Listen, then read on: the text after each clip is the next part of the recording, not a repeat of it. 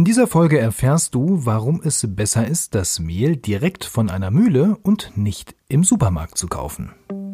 Ohrenbrot. Das ist der Podcast rund ums Brotbacken und Genießen. Hier erfährst du alles, was du wissen solltest, um ein gutes, gesundes und leckeres Brot selbst zu Hause backen zu können. Mit Informationen, Tipps und Hintergründen. Ich bin Wolfgang Schüttler und der Gastgeber dieser Sendung. Willkommen beim Ohrenbrot. Herzlich willkommen zur neuen Ohrenbrot-Folge. Schön, dass du wieder dabei bist ähm, und dich auch für das Thema Brotbacken und alles, was dazugehört, dich weiter interessierst. Ja, in den ersten Folgen ging es ja darum, wie du dein erstes Brot backen kannst, was du vielleicht brauchst, um richtig mit dem Brotbacken durchzustarten. Und natürlich habe ich gesagt, kauf dir ein wenig Mehl, wenn du bisher noch keine Erfahrung hast. Einfach im Supermarkt, ja, da gibt es die Sorten, die wesentlichen Sorten, die man so braucht. Mehltypen gibt es dort ja.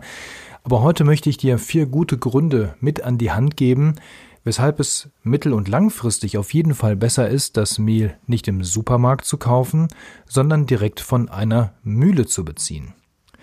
Ja, wir steigen mal direkt ein in das Thema, denn der erste Grund, das Mehl direkt von einer Mühle zu beziehen, ist natürlich die bessere Qualität.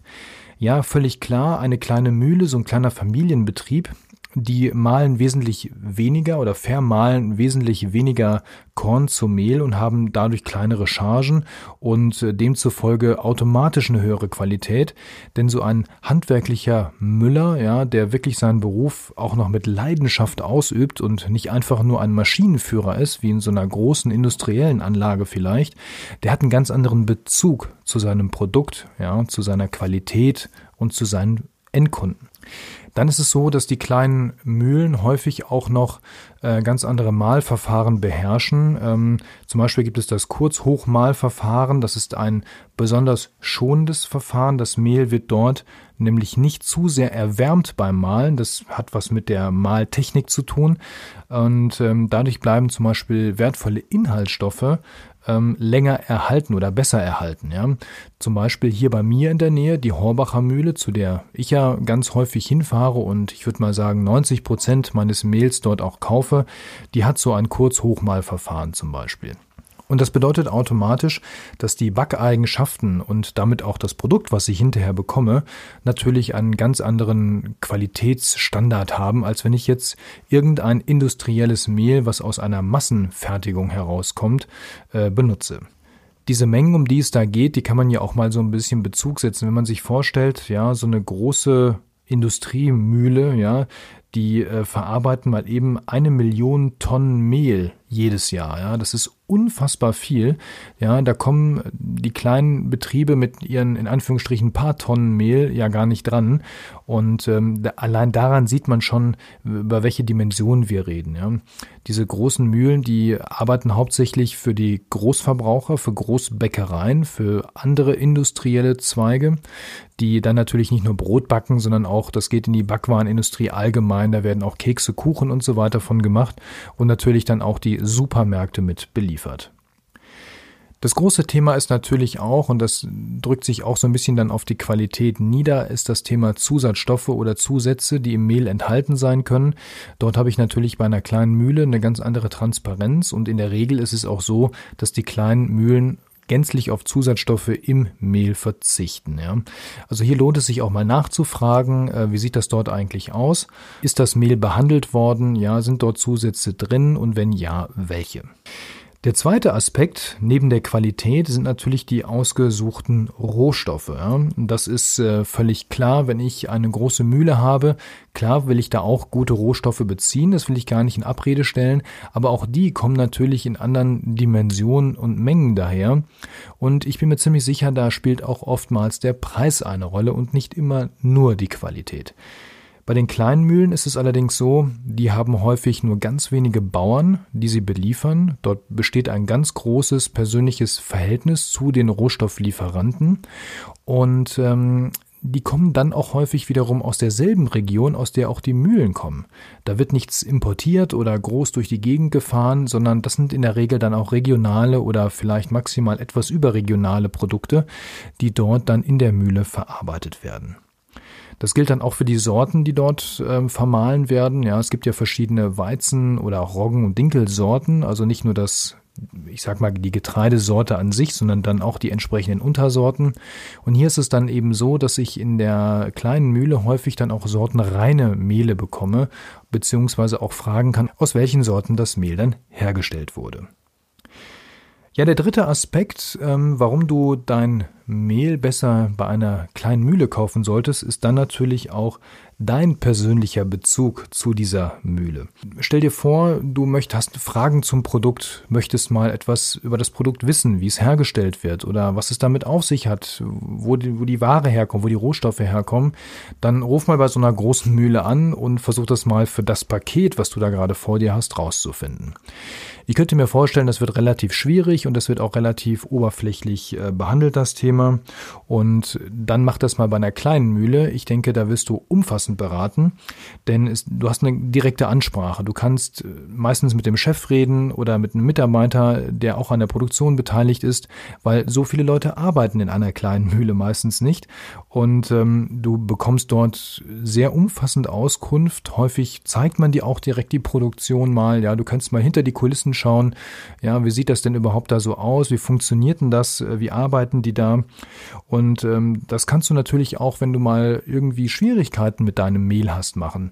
Also wir hatten das hier mal bei der Horbacher Mühle, da gab es mal eine Charge 1050er Weizenmehl, da kann ich mich noch sehr gut dran erinnern. Das hatte eine ganz schlechte Klebereigenschaft. Ja, also es war ganz schwierig dort beim Kneten einen vernünftigen Teig aufzubauen, eine vernünftige Teigstruktur. Und damit stand ich nicht alleine da. Eine Backkollegin, die liebe äh, Milena Drewke hier aus den einschlägigen Backgruppen, hatte das gleiche Problem. Und ähm, ich habe dann bei der Mühle angerufen, habe dann nachgefragt, äh, was das ist. Und ja, die konnten sich natürlich das auch nicht so richtig erklären, hatten das jetzt auch noch von keinem anderen gehört, waren aber wahnsinnig froh um diese Information, weil manchmal merken die das selber nicht, dass vielleicht irgendwie die Qualität bei einer Charge mal nicht so ganz stimmt.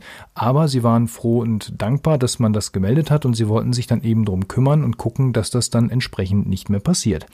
Also auch hier kann man mit den Mühlen dann direkt in den Dialog gehen und sagen, okay, ich habe vielleicht mal ein Problem mit einem Produkt, was kann ich da tun, wie kann man mir helfen und ich kann mir sehr gut vorstellen, dass dort dann auch die entsprechenden Mühlen sehr kulant reagieren.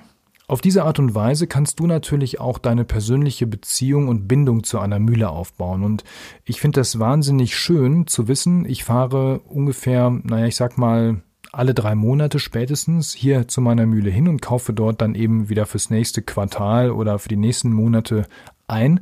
Und ähm, das ist ein ganz anderes Gefühl, wenn ich das mache und sage, dahin fahre und sage, ich hätte gern dies und das Mail und man unterhält sich mit denen noch mal ein bisschen und ähm, ja plaudert und philosophiert natürlich auch, wenn die Zeit es erlaubt, als wenn ich einfach nur in so ein Supermarktregal greife und mir einfach nur irgendein Paket Mehl da raushole und das verbacke. Das ist, naja, es ist schon so ein anonymer Prozess, hingegen es dann in der Mühle doch ein sehr persönlicher Prozess ist und ich freue mich auch jedes Mal, wenn ich hier zu Hause die die Tüten Tüten stehen habe und ich genau weiß, wo es herkommt.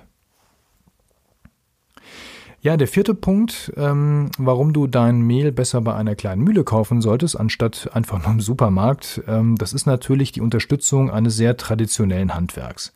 Ja, ähm, das Mühlensterben geht ja nicht ganz so dramatisch einher wie das Bäckereisterben, aber auch hier gibt es natürlich einen deutlichen Rückgang. Ähm, ich habe mal so ein paar Zahlen hier noch mitgebracht vom Verband Deutscher Mühlen. Ähm, die sagen, insgesamt gibt es in Deutschland heute 550 produzierende Mühlenbetriebe. Das klingt erstmal viel, ja, ähm, aber 196 davon verarbeiten gerade mal mehr als 1000 Tonnen Getreide im Jahr. Das ist nicht so viel. Aber 13, die 13 größten Mühlenbetriebe in Deutschland, und jetzt ist wichtig zu verstehen, Viele von denen gehören zu einer großen oder zu zwei, drei großen Firmengruppen, decken bereits mehr als 40 Prozent des Marktes ab. Ja, und die 60 größten Mühlenbetriebe von 550, das ist ja jetzt auch nicht so wahnsinnig viel, die decken bereits knapp 90 Prozent der gesamten Vermahlung unseres Mehls ab. Also da sieht man schon, da ist eine sehr hohe Konzentration durchaus vorhanden. Und ähm, die nicht ganz 100 Mühlen mit einer Vermahlungskapazität von weniger als 5000 Tonnen, ja, und 5000 Tonnen ist jetzt auch nicht so wahnsinnig viel Mehl pro Jahr, kommen zusammen gerade mal auf einen Marktanteil von etwa 2,2 Prozent. Natürlich sagt der Verband der Mühlen, trotz dieses Trends zu größeren Betriebseinheiten ist die Branche unverändert klein- und mittelständisch geprägt.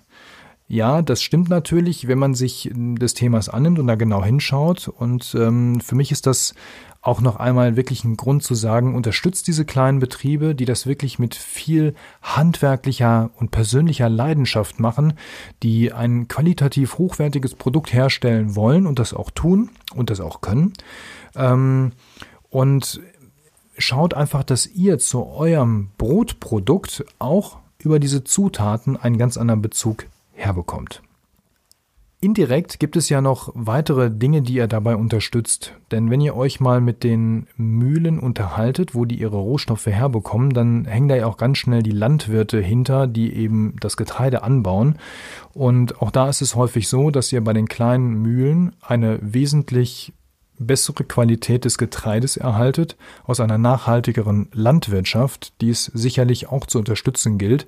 Denn ähm, es sollte sich, ich sag mal, so langsam rumgesprochen haben, dass die ganze Massenproduktion auch im Bereich der konventionellen Landwirtschaft auf Dauer nicht gut für unsere Umwelt ist und wir uns damit am Ende wirklich selber schaden.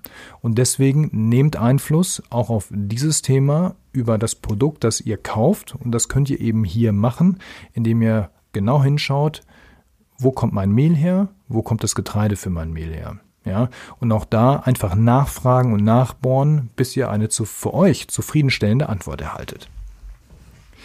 Ja, wenn ihr jetzt wissen wollt, wo finde ich denn so eine Mühle in meiner Nähe? Ich habe gar keine Ahnung, wo eine ist. Ganz ehrlich, ich wusste das vorher auch nicht, ja.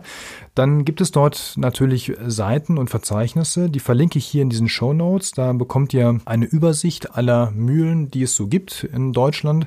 Googelt ansonsten einfach mal in eurer Nähe. Ich bin mir sicher, ihr werdet eine Mühle finden.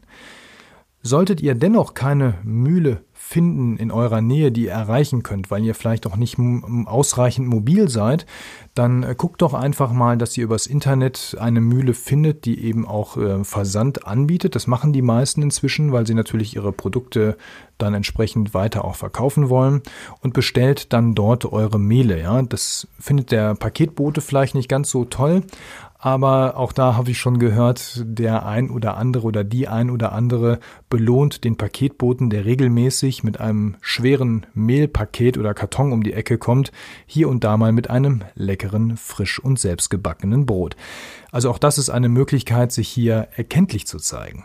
Ja, es gibt viele gute Mühlen, wie gesagt, die bieten Versand an. Bestellt dort, sucht euch was aus, probiert es aus, auch wenn ihr ein paar Euro Versandkosten bezahlen müsst. Das ist auf jeden Fall meines Erachtens wert, denn ihr bekommt ein wirklich wesentlich besseres Produkt als das, was man so im Supermarkt kaufen kann. Ja, das waren meine vier Gründe, ähm, das Mehl eben bei einer Mühle zu kaufen. Also erstens nochmal kurz zusammengefasst, eine bessere Qualität, ja.